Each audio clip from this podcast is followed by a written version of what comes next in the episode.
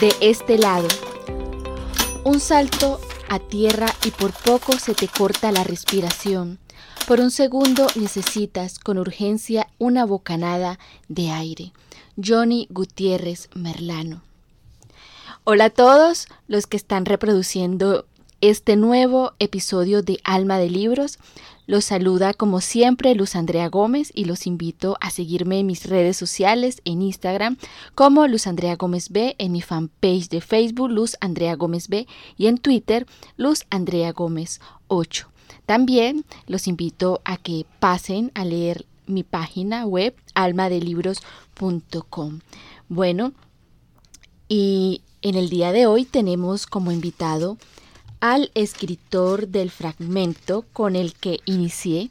Se trata del escritor Johnny Gutiérrez Merlano, quien está lanzando su libro de cuentos Fronteras de un escritor novato. Les cuento un poco, Johnny Gutiérrez Merlano es ingeniero de sistemas, docente, gestor cultural, cofundador y coordinador del Cineclub Guión Negro es miembro del grupo El Solar de Riohacha y miembro del comité editorial en ediciones El Lunario. Tallerista y promotor de lectura en el grupo taller Barbas de Maíz de Maicao. Aunque Fronteras de un escritor novato es su primer volumen, cuentos suyos han sido publicados en la revista de literatura Nudos en Septentrium antología de cuento en el solar y en el compendio Voz y Frontera del taller literario Barbas de Maíz. Ese es el perfil de nuestro invitado de hoy, a quien saludamos. Hola Johnny, ¿cómo estás? Bienvenido. Hola Luz, buenas, buenas ser estar aquí contigo, Luz. Un saludo a todos tus oyentes. Eh, de verdad es un honor estar aquí siendo entrevistado por ti. Este, oh, me place, me place ese fragmento que leíste, muy bonito, muy bonito. Claro, bonito porque él es el autor. Malo si se dijera lo contrario, pero bueno, aquí estamos. Gracias por aceptar la invitación. No, muy bonito porque tú no porque sea autor yo, porque ah, bueno. Lo leíste tú. Ah, bueno, listo. Entonces ahí hay un plus. bueno, eh, Johnny, muchas gracias por aceptarnos la invitación y a que nuestros oyentes de Alma de Libros escuchen tu versión de este libro y conocer un poco acerca de este trabajo. Entonces, pues bueno, como a lo que vinimos, bueno, hablemos primero, sí, de cómo fue ese primer acercamiento a los libros y a la escritura.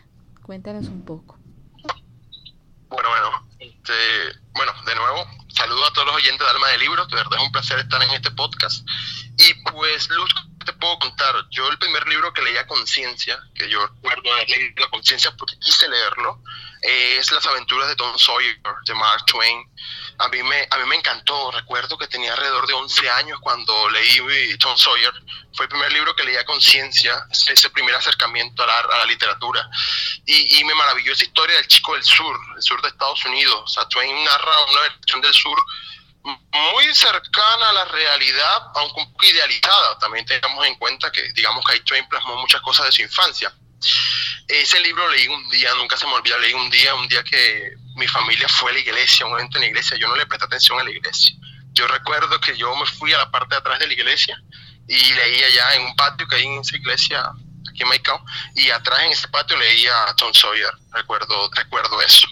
Y ese es un libro que sinceramente no releería, yo no releería ese libro, o sea, no, no, no, yo siempre eh, tengo un recuerdo tan bonito de ese libro que yo prefiero mantenerlo, o sea, yo no, no quiero releer ese libro, le tengo mucho cariño y prefiero dejar el cariño tal cual está.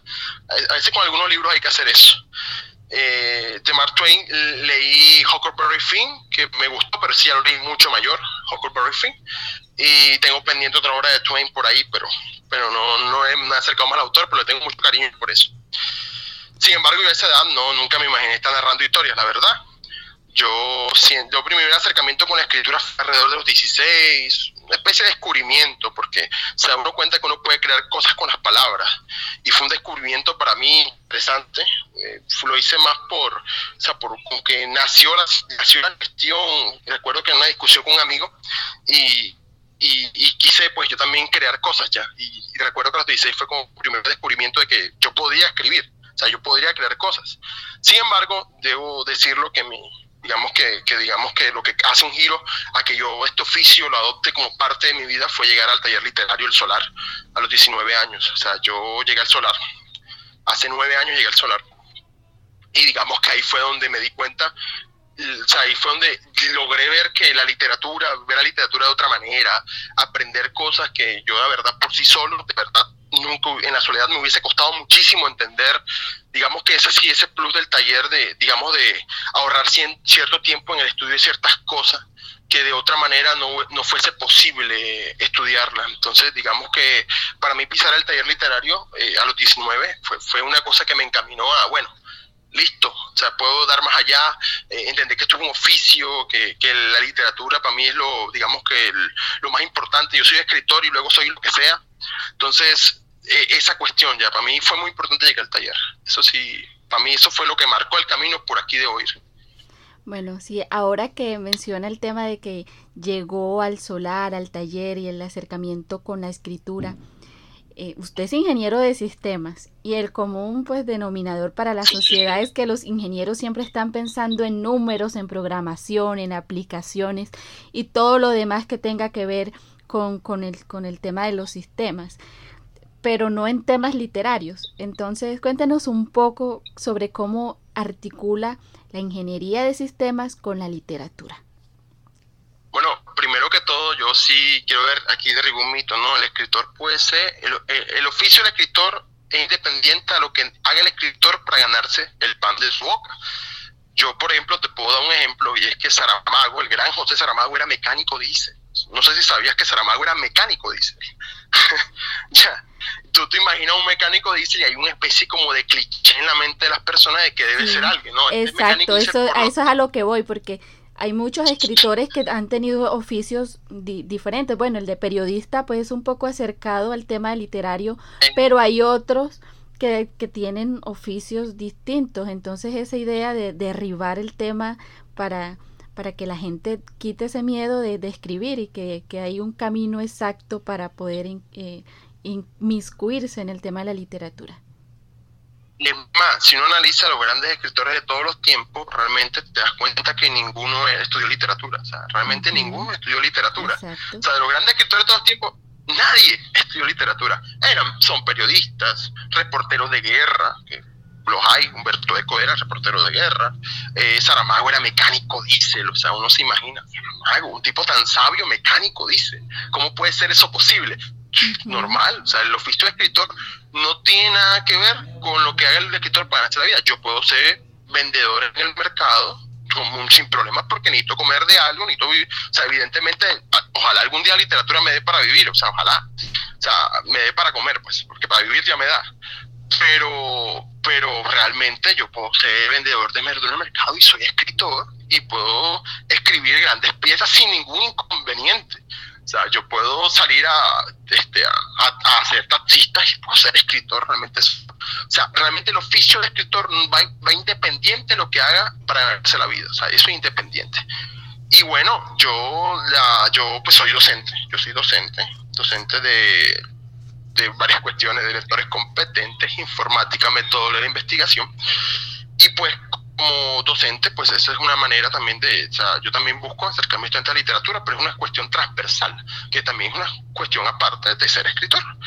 Eh, yo yo soy fanático de la ciencia, yo soy muy, muy, me encanta la ciencia, yo, yo, estudio mucho, me gusta la física, la astronomía, la astronomía, me encanta la astronomía, o sea, el movimiento de los planetas, o sea, para mí esas son cosas mágicas y, mágicas y, y, la ciencia es algo que me encanta y me fascina. Y de hecho, si leen el libro, algo de eso hay, o sea, algo de eso hay, de física, eh, este, las leyes de Newton, Einstein, o sea, leyes de la relatividad, o sea, porque realmente el escritor se nutre de todo lo que es. Entonces, de cierta manera, que yo sea ingeniero de sistemas, pues podría incluso este, también, digamos que ser un, una caja de elementos que yo puedo utilizar para mis obras. Realmente simplemente parte de mi vida y lo puedo utilizar.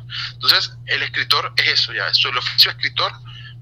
Decía Roberto Bruce Cantor, el gran Roberto Bruce Cantor citándolo, que él tenía dos oficios, uno para vivir y otro para comer. Y ahí yo creo que está resumido el asunto.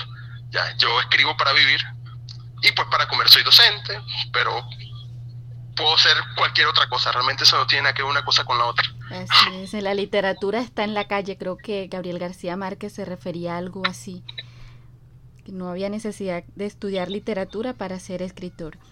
Bueno, eh, no, es más, yo voy, yo voy más allá, yo voy más allá. El problema, mira que la academia, o sea, la academia pues evidentemente estudia, etcétera, pero como tal la academia tiene algo, es que la academia, la academia tiende a petrificar ciertas cosas ya.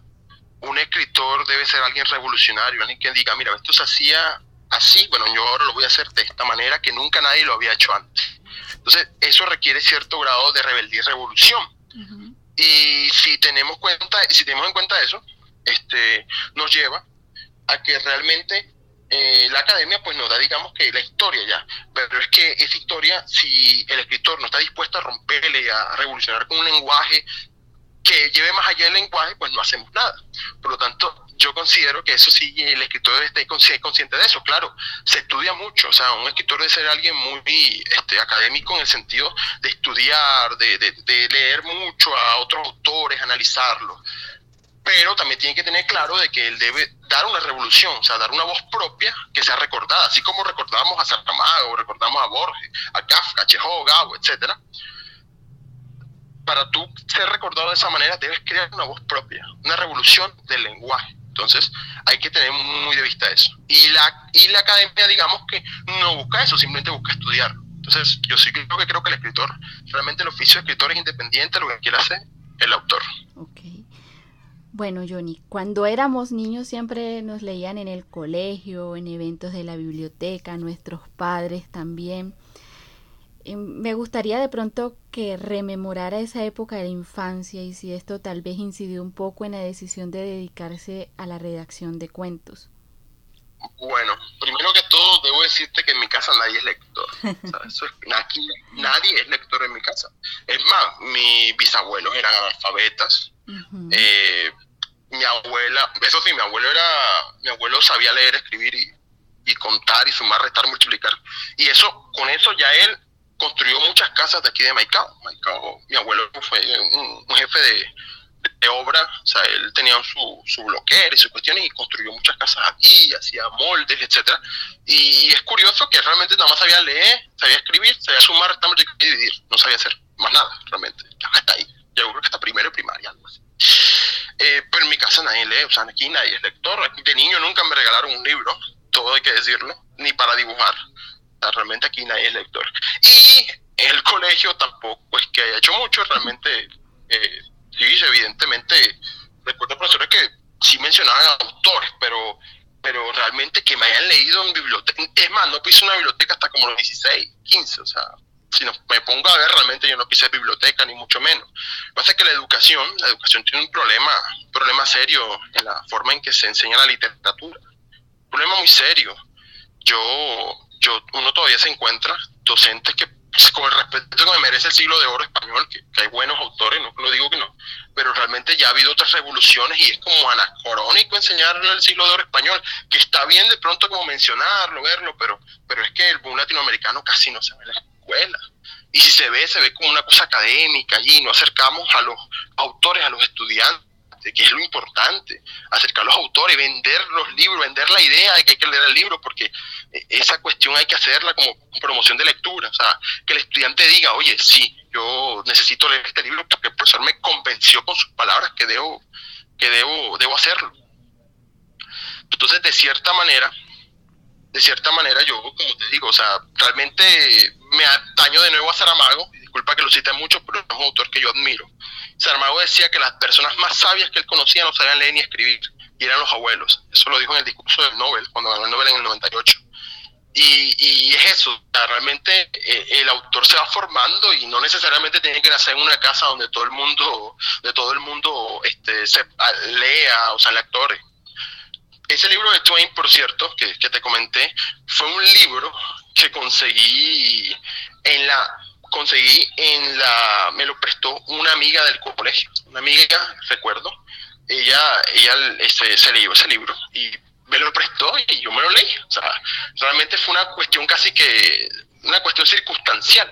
Y tampoco es que haya leído muchos libros, porque hasta los 15 realmente que yo empecé a leer con leer, leer, así que yo diga, no, ya de ahí no paré de leer, fue como a los 15. Entonces, como te digo, o sea, realmente, ojalá, ojalá eh, tuviésemos más docentes dispuestos, o sea, que es un problema, es que el problema no es ni de docentes, el problema de sistema, o sea, nuestro sistema forjar a docentes que logren eso, que logren invitar, llevar la literatura a los jóvenes, venderle la idea que, que lea a Borges, a Saramago, a Gabo, a los que haya que leer. O sea, esa es la idea, necesitamos docentes así. Y claro, evidentemente se han dado pasos, conozco unos que hacen muy buena promoción de lectura, pero igual como el problema sistémico, se requiere, un, se requiere una solución de fondo y no ha habido la voluntad política para hacerlo, que eso es un gran problema.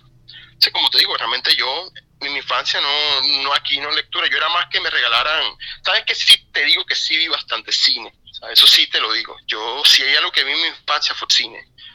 Pasa que mi tío, mi tío era el, el que administraba el Teatro Imperio. Teatro Imperio era el cine, el último cine que tuvo Michael tuvo hasta ocho salas de cine diferentes. Bueno, la última que sobrevivió fue el Teatro Imperio. Y yo crecí en ese teatro, crecí en el Teatro Imperio. Y me vi un montón de películas que no te imaginas. Eso sí, todas las de Disney. Me las vi en el Teatro Imperio. Me vi muchos clásicos. Me vi Matrix, me lo vi en el Teatro Imperio. No se me olvida que ahí fue donde me vi Matrix. Ahí fue donde me vi Pulp Fiction. Ahí fue donde me vi este Titanic, me lo vi ahí. O sea, me acuerdo de Titanic, me lo vi en el cine. Ahí. O sea, yo crecí en ese teatro. Entonces, si bien ciertamente lo leí, algo que sí hice fue ver cine, ver bastante cine. Ok, bueno. Eh, este es el primer libro de cuentos, pues, que se titula Fronteras de un escritor novato, el cual deja, deja como muchas inquietudes, como por ejemplo el título, digamos que que alude, digamos, a las dificultades que tiene un escritor para publicar y el ímpetu y el deseo de escribir y ser leído, una voz de protesta para que los entes gubernamentales posen su mirada en la literatura, la unión de culturas entre sus fronteras, los límites que se traza un escritor al momento de escribir y publicar, en fin.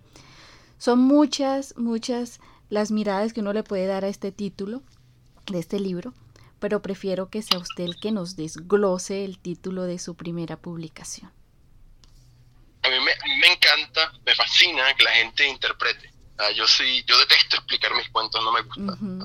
Yo no explico, yo no explico mis cuentos, no me gusta, pero me encanta que la gente interprete. Entonces el título ha causado, no, no eres la primera, ya creo que tengo 50 mensajes en inbox preguntándome, a Johnny, ¿y ese título por qué? no, esto, bueno, te cuento que originalmente el libro se llama Fronteras. Este era el título. Con este nombre comenzó el proyecto, Fronteras. Recuerdo yo. Que por cierto, este libro tiene, más o menos fueron ocho años escribiéndolo. O sea, este libro fueron ocho años de trabajo. Un libro de ocho años de trabajo desde que comencé en el taller. De hecho, el cuento más antiguo tendrá como ocho años, hasta hace como año y medio, que fue el último cuento que está ahí. O sea, que digamos que hay un trabajo de largo, un trabajo largo en el taller con este libro. Entonces, originalmente era Fronteras hace como tres años. O sea, yo por ahí un amigo, por ahí un amigo me decía, Johnny, ¿te acuerdas cuando apenas se llamaba Fronteras? Un amigo que es del taller, Mohamed Flores, el poeta Mohamed Flores Tobar, creo que ya lo, lo, conoce, no sé si lo recuerda, ah, Mohamed. Ah, este, Mohamed me decía, hey, ¿te acuerdas cuando apenas se llamaba Fronteras? Yo, sí, sí, apenas se llamaba Fronteras. O sea, como uno va mutando. Yo yo soy un eterno novato y novato en el sentido de que es alguien, yo soy alguien que me intereso por un tema, un tema que me, que me interese. Por ejemplo, yo soy fanático a la historia, soy un historiador aficionado, me considero un historiador aficionado. Y cuando yo tomo un tema, lo agoto hasta las últimas consecuencias. Yo un tema, me entra un tema y quiero averiguar ese tema y hasta que yo no sacie mis ganas de aprender ese tema, ese espíritu de, siempre estar, siempre estar aprendiendo algo nuevo, siempre querer saber algo nuevo. Entonces yo voy por ahí, al eterno novato, siempre queriendo aprender algo nuevo. Yo siento que nunca voy a dejar de aprender, o sea, el día que deje de aprender será el día que me muera, pero de resto siempre voy a aprender, siempre estoy buscando aprender algo. Hace poquito me obsesioné con el laudo helvético.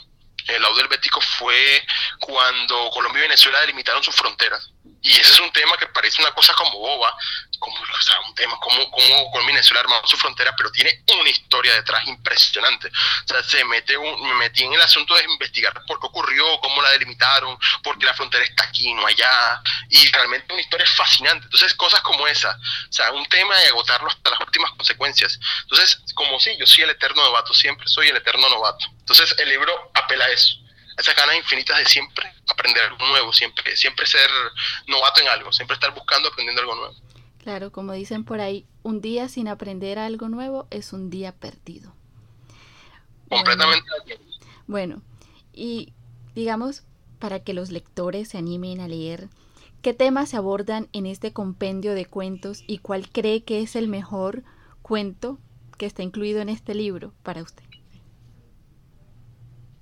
Bueno, yo con las temáticas soy algo, o sea, las temáticas de un libro están bien, o sea, pero yo mi apuesta aquí en este libro es por el lenguaje. Yo las temáticas sí, sí, evidentemente, pero es que, como diría Borges, la historia de un hombre es la historia de todos los hombres.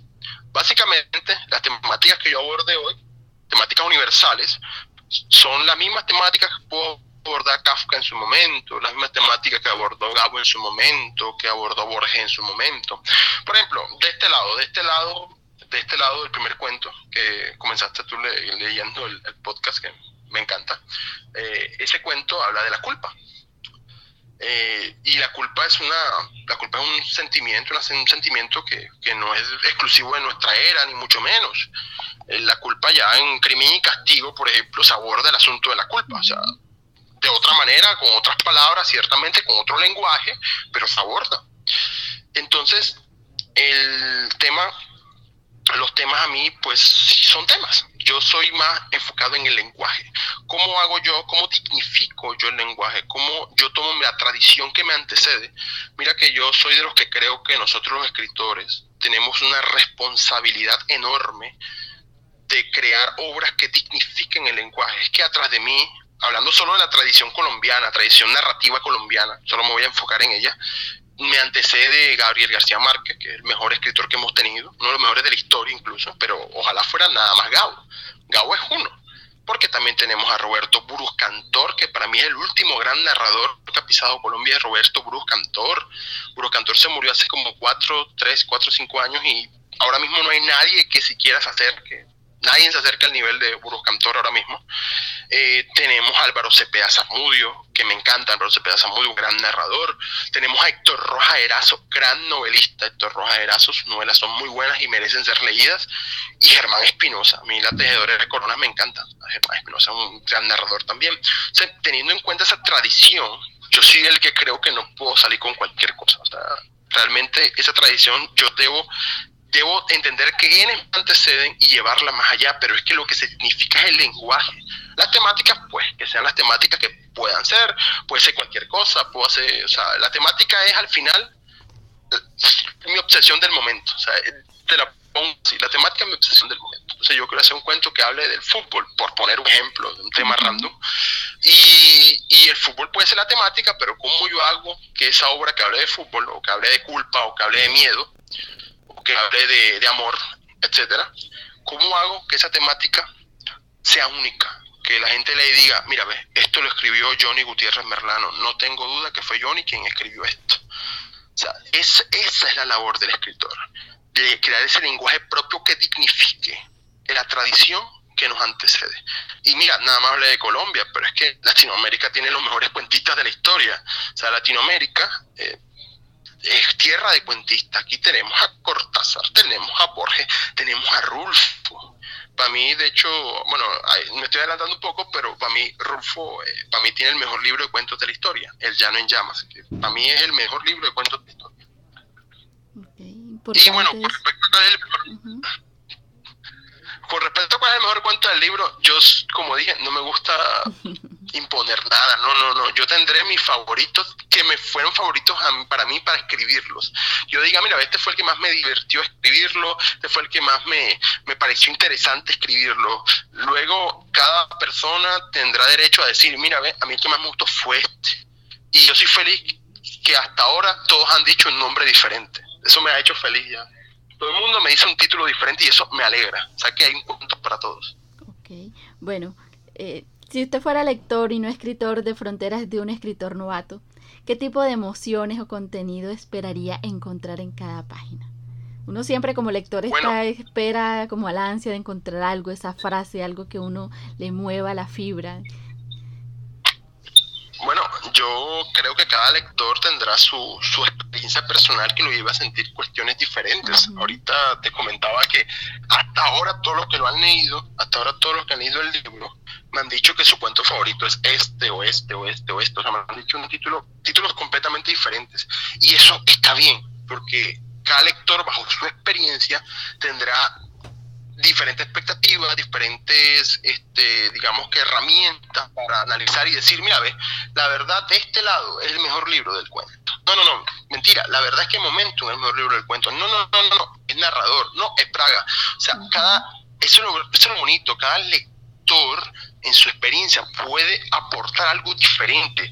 A mí me fascina, de hecho ya varias personas me han escrito y me alegra eso y ojalá lo sigan haciendo. Hey, Johnny, leí tu libro y me gustó esto, esto, sentí esto, esto. O sea, cada uno me da algo diferente y eso me alegra, me alegra porque significa que estoy llegando a los, a los, a los, autores, a los lectores y, y eso me, me llena. Ojalá sigan haciéndolo, con mucho gusto sigan haciéndolo. Realmente yo contesto casi todos los mensajes, soy feliz haciéndolo. Y bueno, este, yo sigo trabajando para encontrarme con el lector. De hecho, en el prólogo, en el prólogo yo menciono de que quiero encontrarme con el lector. Yo, citándome a mí mismo, citándome a mí mismo, dice, dejo en sus manos este periplo que quizás le haga preguntarse por las fronteras entre las historias y, ¿por qué no?, las de los personajes que usted anima con la lectura. Y es eso, es eso, o sea, el lector es el que le da vida a los personajes de mi libro, es el lector el que le da vida cuando los lee. Sí, sí, yo plasmé palabras, cierto, pero cuando usted lo lee, ahí le está dando vida. Entonces, de cierta manera, yo considero que cada lector tendrá su forma de ver el libro, de analizarlo, de decir cuál le gusta, y eso me parece bien. Y yo respeto la individualidad de cada lector. Ok, perfecto. Bueno, ¿cómo se escribe un buen cuento? Ahora pues se lo pregunto como tallerista y promotor del taller de barba de maíz. Denos como unas pautas para sentarnos a elaborar uno con todas las características porque hay muchas personas que quieren escribir, sienten ese deseo, pero no se arriesgan.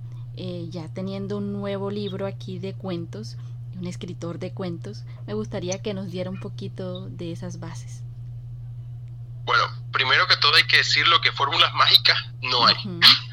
empecemos, empecemos por ese asunto. No, no hay un esquema que uno diga, mira, si tú haces esto, esto y esto, si comienzas así, sigues así y finalizas así, vas a hacer un cuento perfecto. O sea, realmente esa fórmula mágica no existe, no la hay. Cada cuento tiene su fórmula, o sea que es como si cada cuento tuviera sus características que deben tener ciertas, ciertas cosas para que el cuento surja. O sea, digamos que hay mucha teoría, yo leo teoría del cuento, yo tengo por ahí un libro de norma que posee unos 20 ensayos acerca de teoría del cuento. Por ahí yo esa lectura, imagínate, yo esa teoría del cuento la leí por primera vez alrededor del 2013-2014, cuando comencé, cuando estaba en el taller saliendo de una lectura de, de Edgar Allan Poe, yo leí todos los cuentos de Edgar Allan Poe, trabajo de un año, que todavía me acuerdo. Eh, y leí mucha teoría. Entonces, la teoría, pues, sirve para ver los puntos de vista de sus autores acerca de sus propias obras y eso me parece muy es interesante para nosotros los escritores leer a, los grandes. Bueno, Bukowski en un poema dice de que la manera de aprender esto es hacer lo que hicieron los grandes, entender cómo lo hicieron y, y a partir de ahí tú generar algo nuevo. Entonces, por ejemplo, yo soy muy fiel seguidor de eso que dice Cortázar, de que la novela es un, es un combate de boxeo que se gana por puntos. Pero el cuento siempre debe ganar por knockout. Yo soy un seguidor de que el cuento debe ganar por knockout. Ese knockout ese knockout, por cierto, tampoco lo considero una ciencia exacta, o sea, realmente hay cuentos que, que, que, una, se difuminan al final y me parece bien, o sea, es otra manera de cerrarlos, pero yo sí soy fiel creyente que un cuento, un buen cuento, debe dar un golpe durísimo al lector en algún punto, que el lector diga, ¿qué fue lo que acaba de leer? ¿Qué cosa tan? Esos giros de trama, que no solo son giros de trama, a veces son cuestiones del lenguaje, cosas que parecen sencillitas si uno las mira, pero que tienen detrás una conciencia, porque el arte es de conciencia, o sea, el arte es de intencionalidad. Uno como artista debe tener una intención de hacer algo, una conciencia de hacer algo. Entonces, esa conciencia nos lleva a generar esos giros, generar ese golpe, ese lenguaje exquisito, ese lenguaje exquisito, que haga que el lector siente ese golpe de boxeador y el lector caiga caiga en, la lona y diga, me golpearon, pero me gustó el golpe, me dio un gran golpe. Entonces, eh, Cortázar, que por cierto era fanático del boxeo, a mí más o menos me gusta, eh, lo que busco con un cuento es que ese cuento genere ese golpe, que, que, el golpe nos llegue, nos llegue. Entonces, yo siento que, que, que por ahí de pronto es lo que yo planteo que un buen cuento debería tener.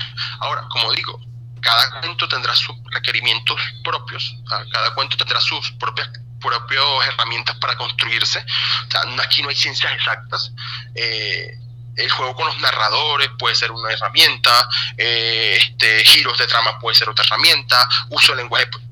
Pero tú, ¿qué haces con esas herramientas que tienes? ¿Cómo, cómo usas las herramientas que están, están, existen, no las tienes? O sea, si bien tú puedes crear tu propia herramienta, las grandes ya están. O sea, los grandes ya hicieron grandes herramientas, cómo tú las usas para que lo tuyo sea único, porque eso, ese es el fin del, el fin de un, del lenguaje en el cuento, que el lenguaje sea único, que la gente diga, mira, que esto lo escribió Johnny, que esto lo escribió Gabo, que esto lo escribió Saramago, esto lo escribió García Márquez, esto lo escribieron ellos. Entonces, yo digo, ahí, ahí, ahí, ahí quedo, o sea, ese, ese es el asunto, el lenguaje, dignificar el lenguaje. Bueno, y hablando del tema del cuento, ¿que ¿ha pensado escribir alguna novela o el objetivo de Johnny es seguir siendo cuentista? Bueno, te comento que ya estoy trabajando en mi segunda en mi segundo libro de cuentos. Estoy ya, llevo ya un año en el segundo libro. No me voy a demorar ocho años. Eso sí te lo puedo garantizar. Ocho años no me voy a demorar. No, primero me demoró ocho años pero este segundo sí, seguro. Este, este segundo, ciertamente, se va a demorar mucho menos. llevo trabajo adelantado, eh, tuve he tenido mucho trabajo, pero igual la meta está ahí, fija. ahí, está la, ahí está la Diana, yo estoy tirando los, los dardos, ahí está la Diana trabajando, buscando, buscando cómo consolidar, digamos que, que consolidar lo que he construido, o sea, consolidar, aportar cosas nuevas, porque como te decía, yo creo que los escritores tenemos la responsabilidad de que lo que escribamos dignifique el lenguaje y la tradición que tenemos. Entonces, eh, este trabajo estoy un arduo trabajo. Y en el tintero ciertamente tengo una novela que ya comencé, de hecho ya comencé la novela, que me voy a demorar bastante viéndola así, eso sí no te lo voy a negar. O sea, el libro de cuentos seguro saldrá antes, la novela vendrá después, ese es mi plan, porque, pero a la larga los planes pueden cambiar, uno no sabe. Pero sí tengo la novela en mente porque quiero escribir, quiero escribir una novela, tengo, tengo esa meta, esa meta. Y así sea que salga una mala novela, si sale una mala novela también es ganancia. Que la novela sea un desastre es ganancia, obviamente no se publicaría, o sea, se publica solo, bueno, pero si la novela la escribo y me sale, es una ganancia, porque es el trabajo, es avanzando hacia algo, es probando cosas nuevas. Entonces, digamos que, que, esperemos, sea una novela que sea digna de, ser, de ser publicada, pero estamos trabajando, estoy trabajando en ella y el cuento, y siguiendo con más cuentos, sigo con más cuentos, tengo ya varios, bastantecitos cuentos y ahí estamos trabajando para el segundo libro. Esperemos que pronto, pronto estemos, estemos, pronto estemos lanzando el segundo libro esperemos. Bueno. Entonces, eh, ojalá, eh, Johnny, ¿qué debe hacer una persona si quiere participar en el taller Barbas de Maíz? Bueno, el taller Barbas de Maíz aquí en Maicao. Primero, pues, la red de talleres de La Guajira, porque el Barbas de Maíz aquí es coordinado por el poeta Ilish Vladimir Mercado, poeta amigo. Eh, en Uribia, el, el taller literario Abate, es, es coordinado, el coordinador es Pedro José Córdoba, el poeta Pedro José Córdoba, y Taller Literario Solar en Ribacha, dirigido por el maestro Gustavo Macías.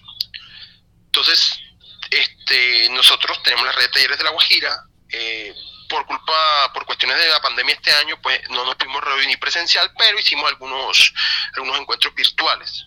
Eh, pero el otro año seguramente volveremos a los encuentros presenciales. Aquí el taller Barbas de Maíz se reúne eh, los días viernes a las 4 de la tarde en el parque en la biblioteca del Parque Sagrado Corazón, que es la popular Parque de Chacarita, de aquí de, de Maicao. Entonces nosotros reunimos, puede llegar, eh, realmente es completamente gratis, completamente gratis, puede llegar a los interesados y con mucho gusto pues trabajamos la literatura, que es lo que nos gusta. Y trabajamos y van llegando y llegan nuevas nuevas generaciones, nuevos nuevos poetas, nuevos escritores, y eso me alegra, me alegra porque hay futuro en la literatura, jóvenes con mucho potencial y hay que dar respuesta a esas potencialidades, sin duda. Bueno, recomiéndanos un, un cuento o cuentistas que admire, que está leyendo actualmente, que nos quiere recomendar. Bueno, eh, primero voy a salir actualmente. Terminé, pasa que esta semana he estado muy ocupado porque estoy en cierre de año del colegio, tenía otras ocupaciones, entonces yo terminé el domingo porque yo mis lecturas las tengo bastante programadas eh, y leo, sobre todo, si soy sincero, yo leo un autor que de repente me interese y digo, mira, este autor lo voy a leer porque me interesó, quiero aprender algo de este autor. Y pues Saramago, yo hace, tenía un par de años de no leer nada de Saramago y este año me leí tres libros seguidos de él. Me leí eh, El año de la muerte de Ricardo Reis. Ese lo tengo ahí esperando también ahí. Oiga, esa es una gran obra de Saramago, eh, dándole un homenaje al gran Fernando Pessoa. Yo soy lector de Pessoa, me gusta Pessoa y sus heterónimos me parece una cosa de lo más genial que a un escritor se le ha ocurrido son los heterónimos de Pessoa. Eh, eh, los heterónimos son como alter egos. O sea, Pessoa tenía 23 heterónimos, si no estoy mal ese es el número. Él tenía otros autores dentro de él y cada autor escribía diferente y entre ellos se criticaban. Entonces, él creaba una especie de universo de él donde un escritor, un poeta, por ejemplo, Ricardo Reis era, Ricardo Reis es, un, es uno de los heterónimos de Pessoa, Ricardo Reis era enemigo, rival de, de, Fernando Pessoa, eh, Fernando Pessoa no gustaba a Bernardo Suárez, Bernardo Suárez reseñaba a Ricardo Reis, o sea, digamos que él creó su universo de, heterónimos, y bueno, Saramago hace un homenaje a esos heterónimos, de hecho todos los heterónimos o al menos creo que todos, porque me parece que los conté todos, aparecen en esa obra. O sea, como si Pessoa muriera, porque de hecho la obra habla de la muerte de Pessoa, pero es curioso que salen todos los heterónimos, o sea, todos los heterónimos surgen y es muy bueno. Si saben de la obra de Pessoa, el libro es mucho más disfrutable, eso sí se lo puedo decir. Leí, leí después, leí El Cerco de Lisboa, una obra que me encantó. La historia del Cerco de Lisboa me parece de las mejores que he leído de Saramago y es una historia que recomiendo mucho es un juego de dos narraciones al tiempo alternadas. Eh, me gustó mucho, estructuralmente bastante interesante y de verdad le saqué bastante provecho porque de hecho esto es lo que quería saber de Saramago. O sea, hay un detalle de Saramago en su forma en que estructura las historias que me interesaba. Me interesaba aprender, me interesaba, digamos, que ver si yo, eh, qué podía tomar de ahí. O sea, porque uno como escritor, uno ve elementos y dice, mira, me interesa hacer un elemento así, quiero hacer algo de esta manera. Entonces uno ve qué referentes hay, quién hizo eso primero, cómo lo hizo y cómo lo podría hacer yo. Entonces, y luego pues terminé, esa fue mi lectura, que terminé el domingo, me leí La Caverna de José Saramago. Me parece de las obras de Saramago de las más sencillas, en el sentido de que mucha gente que, que, que, les recomiendo el autor dice, no, pero él no usa puntos, no, el tipo no hace párrafos, el tipo simplemente se pone a escribir y sí, sí, las obras de Saramago son, comienzan aquí y son un solo párrafo hasta el final y, es genial, a mí me encanta eso. Pero La Caverna es un libro, me parece, de los más sencillos y con un mensaje político bastante fuerte. Bueno, Saramago es bastante político. sí, las intermitencias, te recomiendo el, las intermitencias de la muerte también de Saramago.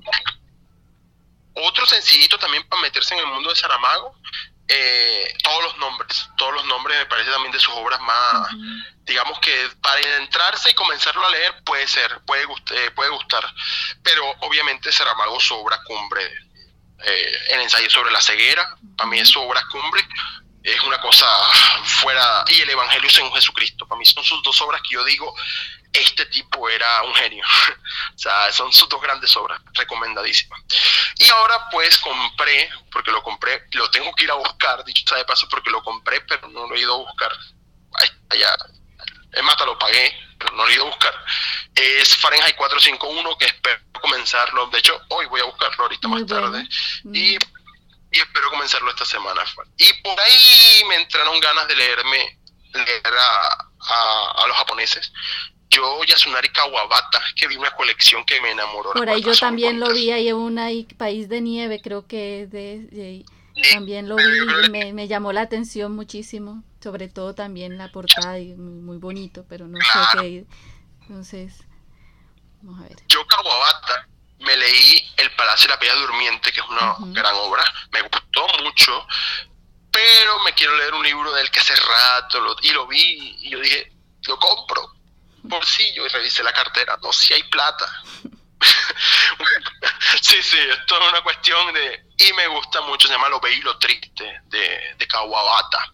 Una obra que la tengo pendiente también. También por ahí tengo pendiente uh, este, también leerme un, clásico que nunca me he leído, que, es un libro que hay que leer, pero nunca he leído y le tengo es Orgullo y Prejuicio de, de, de Jane Austen, lo tengo pendiente. Entonces, digamos que son las obras, son mis próximas lecturas, acabo de decir mis tres próximas lecturas. Ah, ok. Fahrenheit 451, termino ese comienzo, lo, eh, Jane Austen, Orgullo y Prejuicio, y voy a leer Macabata. Voy a, quiero hacer un ciclo de escritores japoneses porque tengo pendiente, yo tengo eh, Indigno de Ser Humano de Osamu Dazai, que es uno de, mi, de, de, una obra que, tenía, que me gusta mucho, me, me, he leído fragmentos y me gusta, me lo quiero leer completo.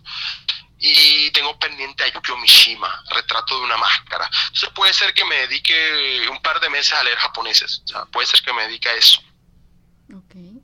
Bueno, bueno. Y, ah, y, y no, no, te dije los cuentitas que recomiendo, pero yo, yo te comentaba ahorita que para mí el mejor libro de cuentos de la historia de la de, en español, o sea, esta es mi percepción, mi opinión personal, puede discutirse, no pasa nada, es el Llano en Llamas de Juan Rulfo. A mí Rulfo es como si yo dijera, mira, eh, Luján, soy sincero, no voy a volver a escribir, no voy a publicar sin un solo libro cuando tenga 60 años con mis mejores cuentos de aquí a 60 años.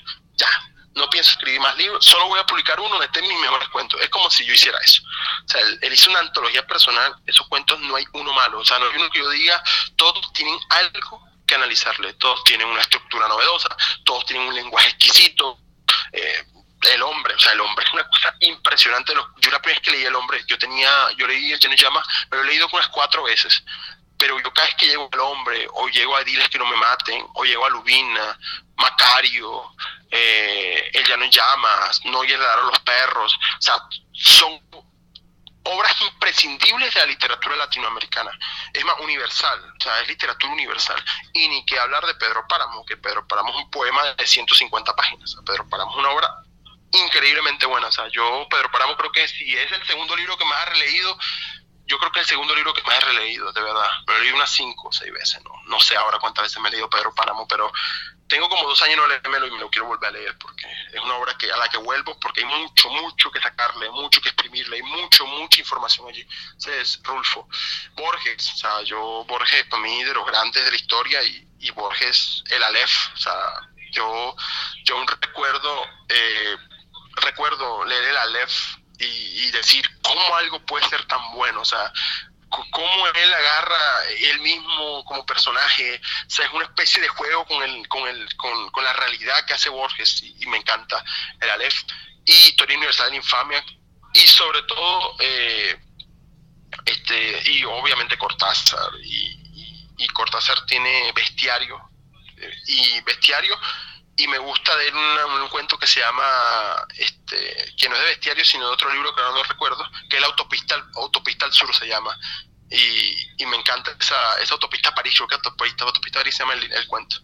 Y bueno, y los colombianos, Bruce Cantor, Borges, y los grandes rusos, la, la, literatura es muy rica, o sea, yo podría aquí hablarte horas sobre autores que me gustan, esta autora se porque me gusta, como te digo, yo exploro, o sea, yo exploro como te digo, me quiero meter con los japoneses, pero quiero explorar el lenguaje de la novela japonesa, cómo se plantea, o sea, y luego los japoneses y voy sacando cuestiones de los japoneses, este, japoneses hacen esto, plantean esto así, porque algo que no te he contado es que los escritores, o sea, yo tengo esa creencia y lo enseño en el taller, en el taller se enseña que el escritor no debe leer como lector solamente, o sea, sí, está bien que te maravilles con la obra, porque también uno debe maravillarse con las obras, pero debe tener una mirada del cirujano, del cirujano, una mirada del, del, del, ingeniero, hacer ingeniería inversa, cómo este logró esto, cómo él logra que esto se vea bien, cómo logra hacer este giro, qué hace Rulfo para que esto suene bien, qué hace Borges para que esto funcione.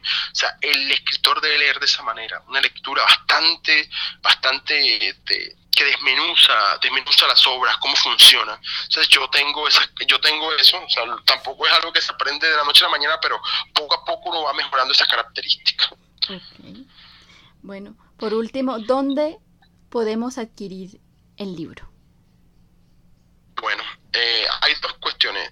De hecho, el libro está en Amazon, en Kindle, en Amazon Kindle. Mm, una amiga de, una amiga, muy amiga, una muy amiga de, de España lo, lo, adquirió por el por Amazon Kindle y, lo leyó y, y, ella tiene un Kindle. A mí me gusta mucho el Kindle, tengo pendiente de comprarme uno algún día. Y, lo leyó y me alegra porque eso es llegar a gente que está lejana, que de otra manera el libro físico muy difícilmente puede no hacerlo llegar a España. Si bien uno tiene amigos que viajan para allá y de pronto hacen el favor, pero es difícil. Y aquí en Colombia y Venezuela, porque hay una ventaja que, que tengo que estoy en la frontera. Yo, mi queda aquí cerquita de la frontera. Estoy literal a 15 minutos de Venezuela. Yo tengo la ventaja de poder hacer envíos a Venezuela. Entonces, si escriben a ediciones guion bajo, el guion bajo lunario, con mucho gusto, pues eh, podemos, eh, pueden adquirir el libro. Yo ahora mismo, por ejemplo, el libro 25 mil eh, sin el envío, o sea, el libro cuesta 25 y el envío va incluido. Entonces, no hay problema. El que quiera adquirir el libro, con mucho gusto. Escriba ediciones guion bajo lunario. O me escriba a mi Instagram personal que con mucho gusto se lo hago llegar. Tenemos también otras cuestiones porque eh, nosotros en ediciones lunario, en taller, los talleres literarios, tenemos pues varios autores. Tenemos también Ritual del Niviento de Limedis Castillo, que, también está ahora mismo y es un libro que yo recomiendo personalmente. Y bueno, eh, en, en, hace poquito lanzamos en lanzamos en Instagram, junto a Poesía sofá, lanzamos este, donde todavía hoy desamanece, el poemario nuevo de Gustavo Maceas, que también pronto estará en físico, entonces digamos que tenemos bastantes obras para mostrar al mundo. Literatura desde aquí. Ahí está la información para todos los oyentes de este podcast que quieren leer este libro y agradecerle a Johnny por la invitación, por conversar este tiempo con nosotros. Muchas gracias por, por compartir un poco sobre la vida y la construcción de este texto. No, Alejandra, un placer que me hayas invitado al podcast. De verdad, estoy feliz de estar, de estar aquí. O sea, me encanta estar aquí en este espacio. Ojalá pronto pueda, pueda estar yo por Valledupar pues, mostrando el libro por allá. Me encantaría. Eh, y ojalá te podamos tener por la Guajira, que tenemos pendiente que vengas a la Guajira. Sí, sí, sí. Eh, ahora, bueno, ahora con el tema de la pandemia y todo esto se nos ha complicado ya un poco, pero espero que ya cuando haya un poco más de normalidad, entre comillas, podamos presentar acá el libro, eh, ir a la Guajira y hacer diferentes actividades para dar a conocer este texto. Entonces, muchas gracias y a todos los oyentes del podcast de Alma de Libros, muchas gracias por escucharnos y los espero en una próxima oportunidad, ya saben, eh, síganme en mis redes sociales y ahí estén pendientes de todo lo que les publico, las recomendaciones y todo lo demás en cuanto a temas literarios.